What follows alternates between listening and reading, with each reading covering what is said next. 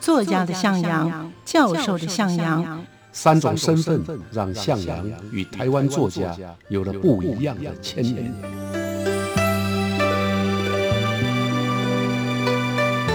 听向阳与徐凡谈他的作家朋友们在写作这条路上，生命与创作如何交织出最灿烂的光芒。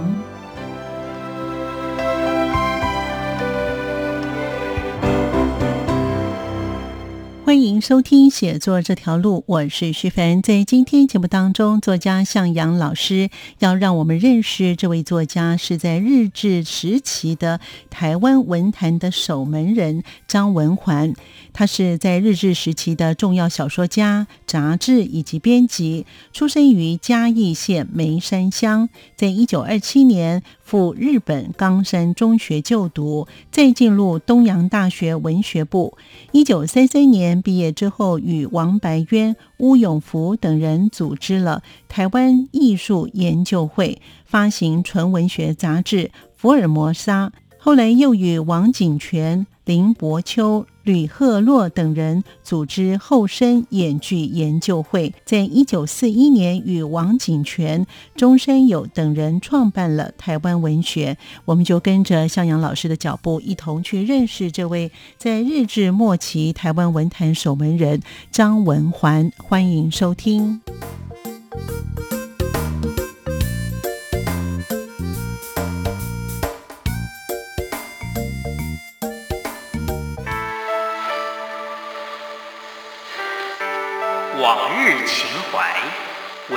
留声机。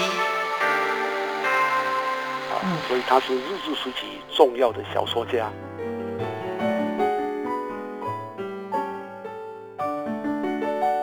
那张文环曾经多次的参加这个东京支部举办的各种座谈会，那也在台湾文艺联盟出版的《台湾文艺杂志》上面发表了他的一些小说的新作。那也由这个启文社创办的一本杂志，叫《台湾文学杂志》。张文环在这本杂志发表的小说，后来都成为他的经典作品。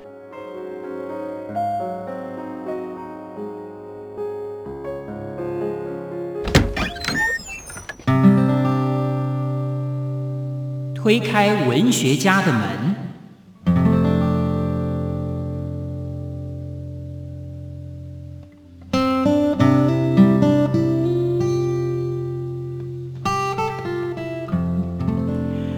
们收听《写作这条路》，我是徐凡，我是向阳。今天呢，向阳老师呢要带领我们认识这位日治末期台湾文坛守门人张文环老师。张文环呢，他的背景是哪里？哎，他是出生在嘉义呀。对，嘉义梅山是。他是一九零九年啊，出生于嘉义梅山。嗯哼，离现在有一百多年了。那一九二一年呢？啊，就读小梅公学校，也就是现在的梅山国民小学。嗯，啊，到一九二七年呢，到日本的冈山中学就读。哦，后来也因为这样子进入了东洋大学文学部。嗯嗯，到一九三三年，他曾经跟王白渊等人在东京组织了一个台湾艺术研究会。嗯哼，那发行了一本很重要的日文杂志，叫《福尔摩沙》。嗯。一九四一年呢，又跟王景泉几个朋友创办了台湾文学。一九四三年呢，又跟吕赫若等几个朋友组织了后生演剧研究会，嗯，推动台湾新剧运动，嗯，新剧这是他主要的经历啊，所以他是日治时期重要的小说家，也是日治末期台湾文坛的重要的守门人。嗯，那你刚刚在想我新剧？对，新剧就是话剧，嗯，啊，就是话剧呀，啊，在日本统治年代，台湾自己生产的话剧，嗯嗯，那因为是新的，不是歌仔戏，所以就称为新剧。哦，所以张文环呢，他们家境好像也不错，不然他怎么可以去日本念书？吼，还应该算是，嗯，但是他对文学的喜好呢，是在他念东京的东洋大学的文学部开始。是的，啊，张文环对文学的喜好开始于。东京啊，当时他在进入大学，那也积极的吸收了很多当时的世界文坛的知识，啊，也开始思索台湾文化的精神内涵。那他在东京有居有寓所啊，就是亲戚的家吧，或者是他家里的人的寓所。嗯，这个地方就成为他跟当时到日本读书的台湾友人常常来往聚会的地方。嗯嗯，所以也因此使他成为那个时候留日的台湾人啊，或者学生的一个核心人物。啊，去到东京读书的台湾青年就常常去找他。嗯，啊，他们聊天呢，大概都谈一些日本的文学界。或者欧洲的文学界的发展啊，另外当然一定会关心故乡台湾的文学、文学家、文艺活动等等。所以呢，他在一九三二年呢，就跟他一些留日的同学啊，像是呃叶秋木啊、王白渊啊等等这些人，就组成了那个是日文怎么念的？老师？问卡萨瓦鲁。问卡萨瓦鲁。对。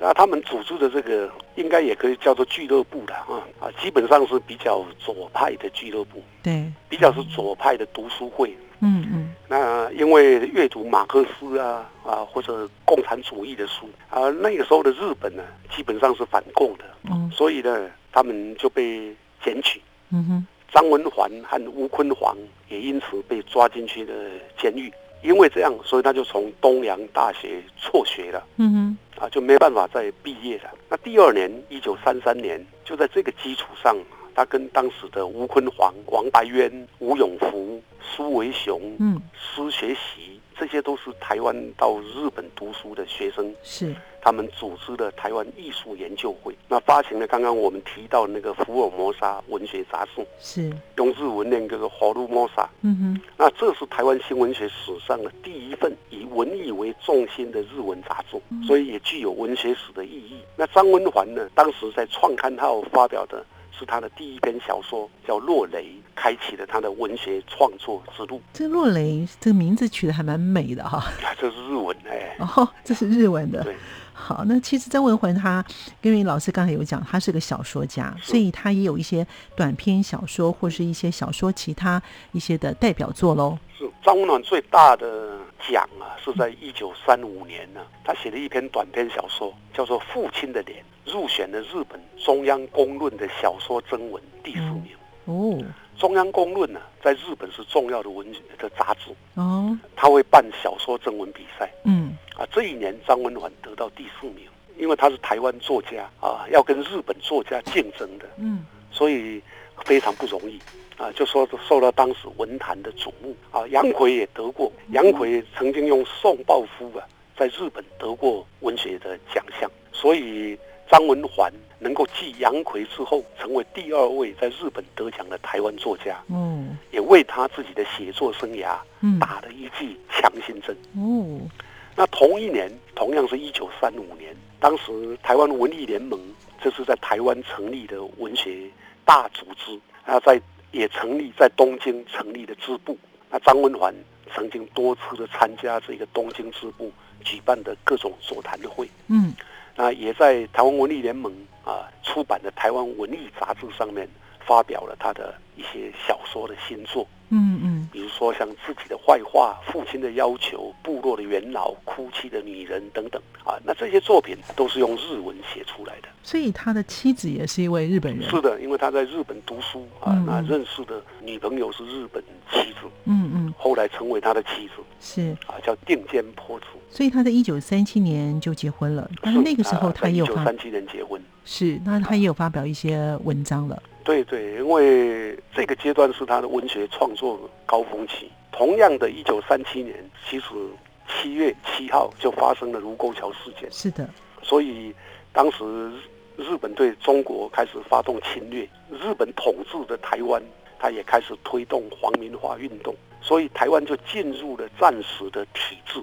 皇民化运动呢，也就从这里展开。嗯嗯，皇民化运动的内容呢，包括了像国语运动。要求全民要讲日本话，要改姓名啊，就是用台湾的姓名要改成日本的姓名。是。另外也有志愿兵的制度，要求年轻人参加军队，投入到日本啊的战争当中。嗯，志愿兵。那另外宗教啦、社会风俗啦等等的政策啊都进行。总而言之，就是想要让台湾成为日本的皇民台湾人。嗯嗯。那总督府也因此废止了当时报纸跟杂志的汉文，是就不准再使用中文写作。嗯嗯而日文就成为当时唯一可以使用的语文。嗯嗯。这样一个大的环境，当然对张文华来讲影响应该不大啊，因为他本来就是一直用日文在写作。是的啊，所以他在一九三八年就跟他的日籍的妻子就返回台湾了。是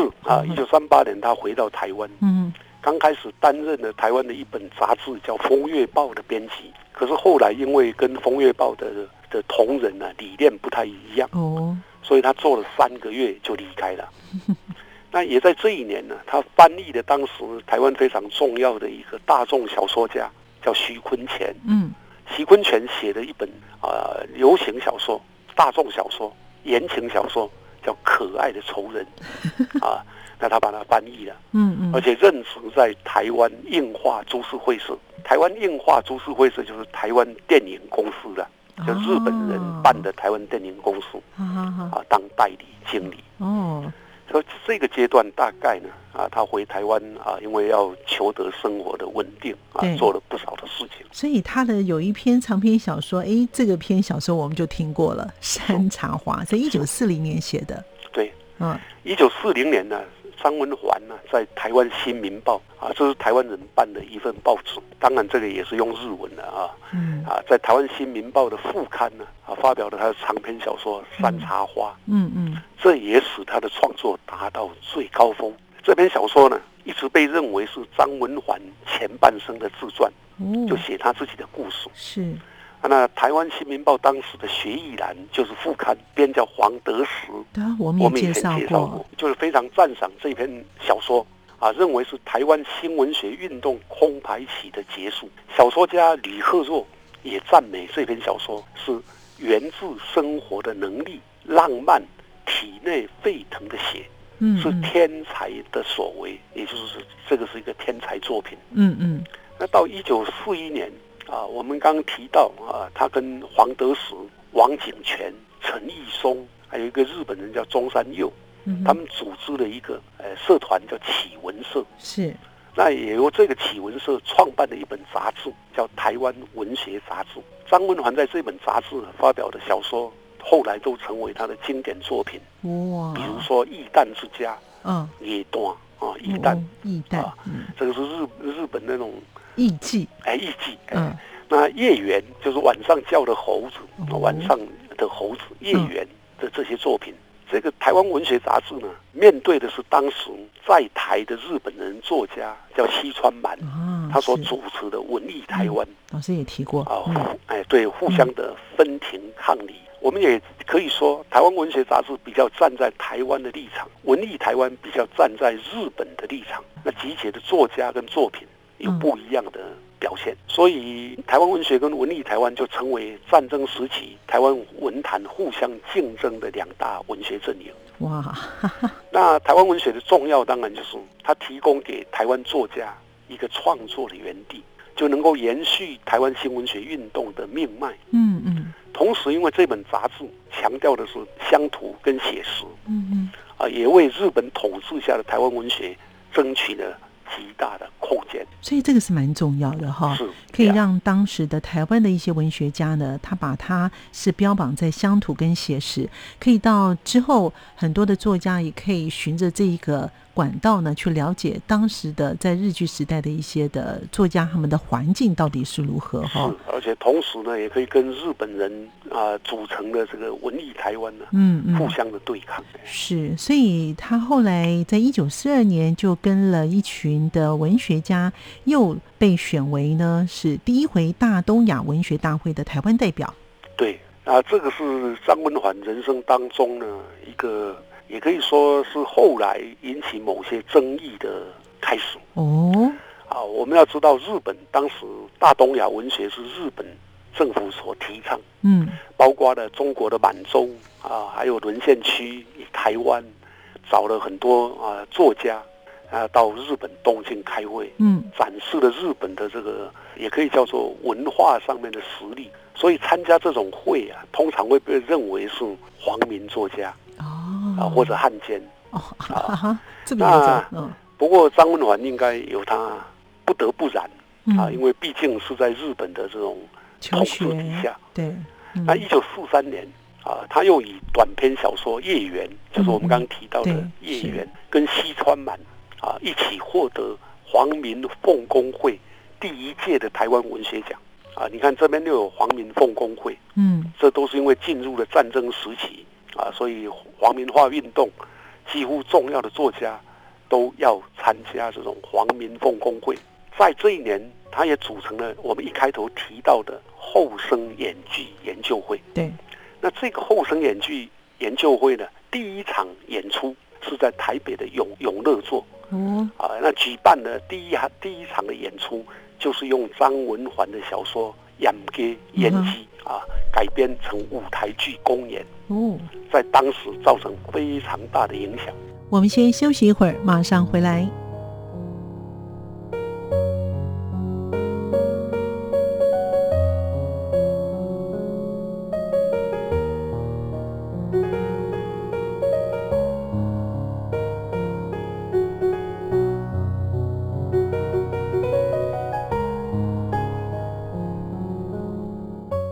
张文环在日剧时代的日文作家当中，创作力是最强，作品量最大，水准也是最高的。同时，他也发表了他的短篇小说的处女作《落雷》。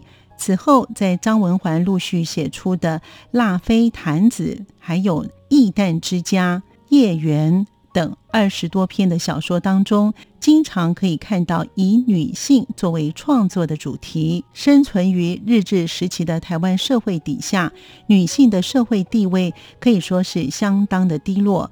探究原因，除了中国原有的以男人为主的儒教社会传统的影响之外，日本文化里的大男人主义也随着政权传进了台湾。换句话说，这其实是经过长年累月累积下来的，已经是根深蒂固的现象。至于烟机在文学上有何重要性呢？我们继续聆听向阳老师带领我们去认识。大东亚文学是日本政府所提倡。那一九四三年，他又以短篇小说《叶缘》跟西川满啊一起获得皇民奉公会第一届的台湾文学奖。到了一九七五年，他就发表了他的日文的新书小说长篇小说，叫《滚地堂》。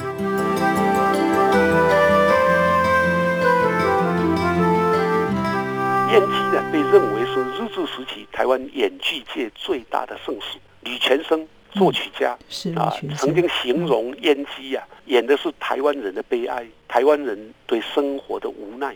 啊，可是同样这一年啊，这一年事情真多 啊。十二月，张文环所创办的台湾文学，因为日本啊废除汉文啊，改要求战争体制，所以要求台湾文学跟文艺台湾要合并。啊，那他创办的台湾文学就被迫停刊。那第二年合并为台湾文艺，那由台湾文学奉公会西川满主导。嗯换句话说，台湾人办的杂志在这一年也不见了。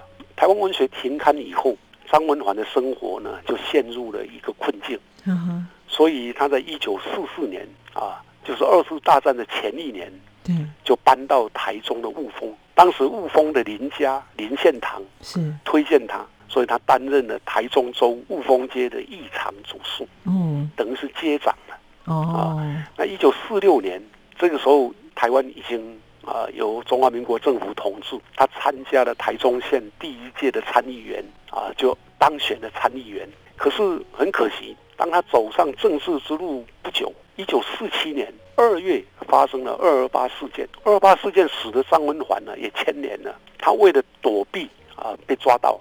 嗯，所以逃到山里头避难啊，这个经验对他来讲，造成人生里面非常不可磨灭的那种阴影。嗯嗯嗯，他的好朋友就是我们刚刚提到的吕克若，对，也因此啊，在之后惨遭杀害，这个对他影响也很大。嗯嗯，啊，所以他每天都在做噩梦。嗯哼，也因为这样，他发誓不学北京话。不用北京语来写作啊，这个也是很特殊的作家。嗯，那张文环啊，在后来的遗作就是啊过世前的一篇遗作，嗯，叫做《地平线的灯》。嗯，曾经这样描写战后的时代。这二二八事件之后呢，他看到的是举目所及一片茫然，无所适从。精神上纵使有些余裕，自己所指向的目标却二二八事件之后对他的影响。很无奈。那他也从此就停笔了。嗯，啊，就没有再写作。啊，当然不是完全的停掉。嗯，我们可以用中断。啊，嗯嗯，就是停掉了。所以他在这段时期哈，我想那人生的历练啊，可能。对他的日后造成非常大的影响，在这段时间，他的好朋友又离开了哦，所以他一天到晚都在躲。我我认为那个时候的作家真的很了不起。老师刚才有讲说，他虽然是中断，但是后来他还是会再写一些作品哦。那但是这个作品会不会跟他在之前跟之后会有一些不同呢？他在一九四八年他就开始又在任职了，所以他的官运还是不错的啦。哈，没有官运。啊，他进入的最早是台湾省通志馆、台湾文献委员会。嗯，那这两个呢，啊，就是文人比较会去的地方。哦，那就是像我们现在在台湾的，我们当编委啦、编撰啦这一类的。那不是官啊。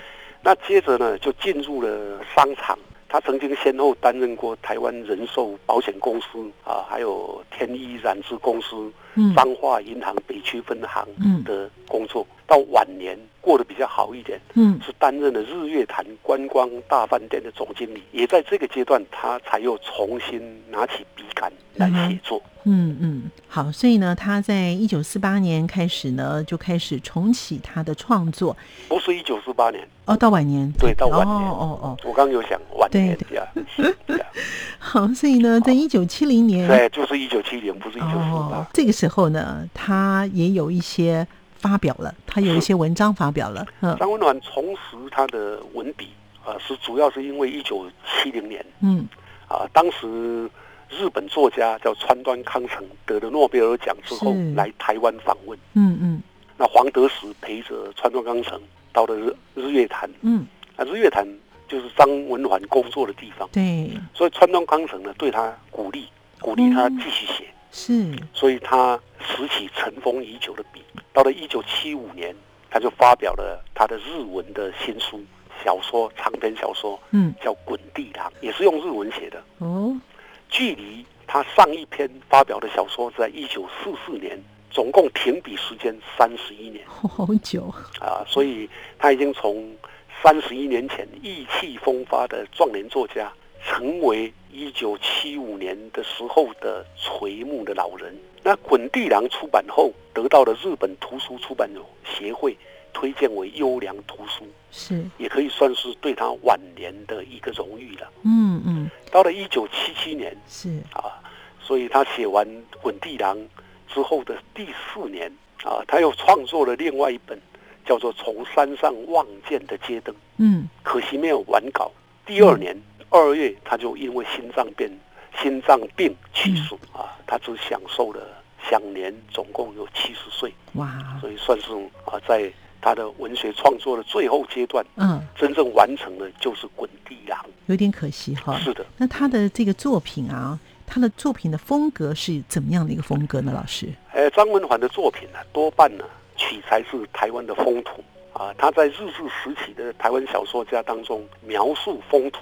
台湾的自然生态、风土人情，算是写的最好的一位。嗯，他的表现的手法大概就是厚重朴实的现实主义手法。代表作我们刚提过的，像《异弹之家》《叶缘》《养鸡》，那长篇的就像《山茶花》《滚地狼》是啊，《养鸡》啊，《烟鸡》为例啊，这一篇小说呢，写的是一个女主角，主人公叫月里婉丽啊，嗯嗯啊，写她的故事是。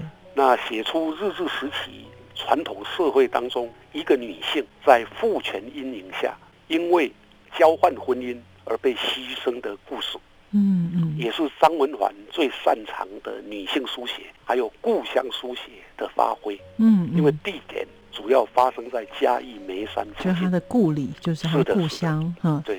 那这个小说的大致的情节在写些什么呢？啊，这篇小说呢，啊，基本上就是写。两个家族一个家族叫郑三桂的家族，一个是林清飘的家族。嗯，他们两家呢，为了要争取地产利益啊，可是两家呢又联姻。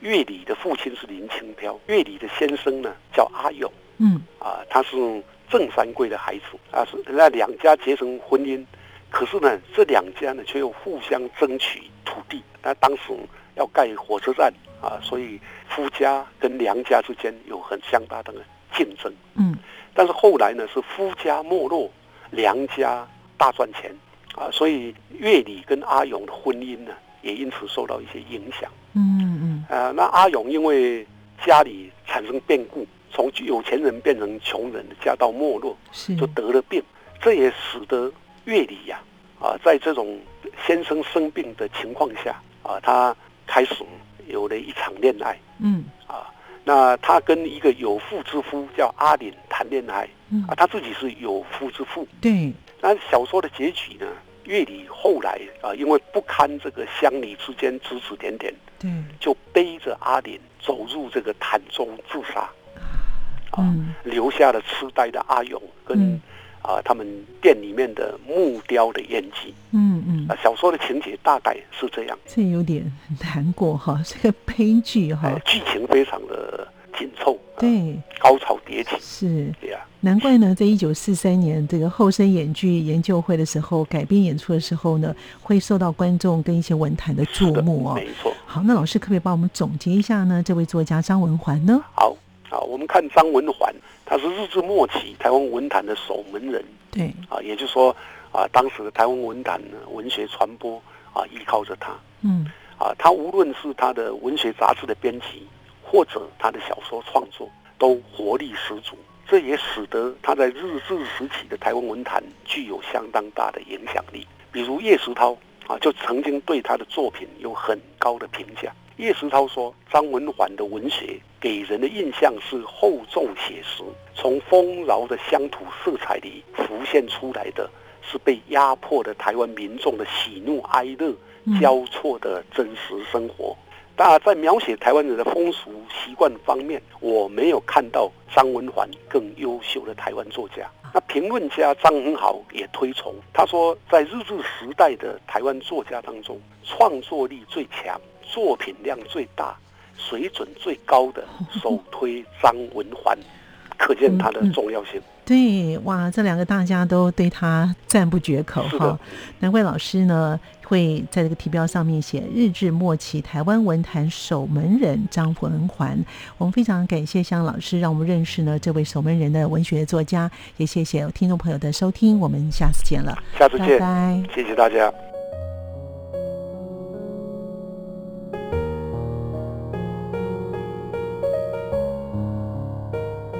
在今天节目当中，我们一同认识了张文环，是日治末期台湾文坛的守门人。